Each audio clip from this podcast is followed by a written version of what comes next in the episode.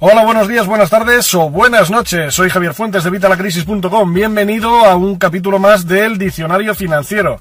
En este diccionario financiero os voy explicando términos que utilizamos en nuestra vida diaria para que las entiendas mejor, para que entiendas perfectamente qué significan. Son términos que utilizamos en nuestra vida diaria, pero que afectan a nuestras finanzas. Por eso, Diccionario Financiero. Vamos a por ello.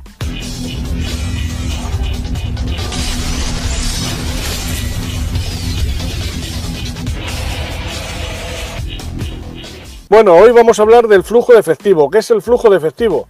Bueno, pues el flujo de efectivo o cash flow o flujo de efectivo disponible o flujo de caja en cada sitio se trata de se llama de una forma, pero es lo mismo. Es el dinero que entra y el dinero que sale. Vamos a ver, el flujo de efectivo es eso, el dinero que entra y el dinero que sale. Si tú todos los meses cobras 2.000 euros y pagas 2.000 euros, pues ese es tu flujo de efectivo, pero al final a ti no te quedaría nada porque ya has, gastado todo lo que te has mandado, o sea, has gastado todo lo que, lo que has ingresado. El flujo de efectivo es este dinero que nos va entrando. Mucha gente se centra en intentar eh, conseguir riqueza, en intentar conseguir la libertad financiera, como te hablaba en otro vídeo. ¿No sabes qué es la libertad financiera?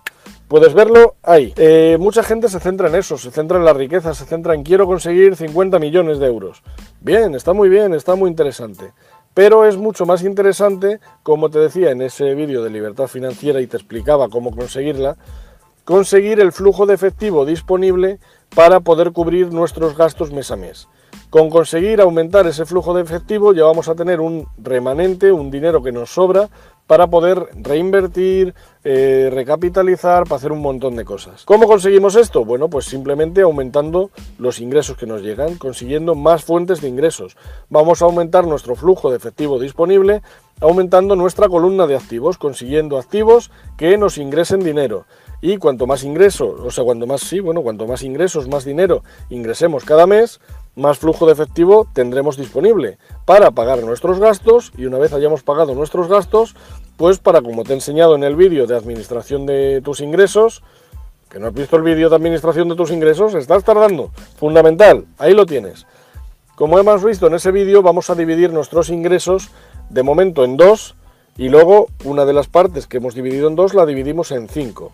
¿vale? Pues para aumentar estas partidas de estas cinco, de estas cinco partidas, precisamente. Si aumentamos esta cantidad, pues esas partidas vamos a poder cubrirlas mucho mejor. Y además van a ser mayores todas las partidas. Si es que ingresar dinero cuanto más mejor. Y una vez tengamos cubiertos estos ingresos mensuales, habremos conseguido la libertad financiera de la que hablábamos en ese vídeo anterior. Entonces, ¿qué es más interesante? Pues obviamente generar flujo de efectivo.